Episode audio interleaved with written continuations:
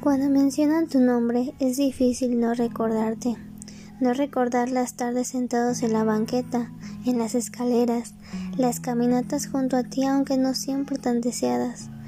Es difícil no sonreír cuando mencionan tus travesuras que en su momento daban tanto coraje. Es difícil porque ni un adiós pude decirte.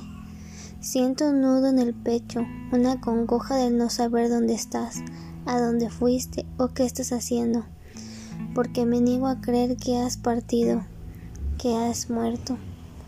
Sé que suena un tanto ilógico, pero no siento ese dolor. Confío en que estás bien, aunque un poco lejos.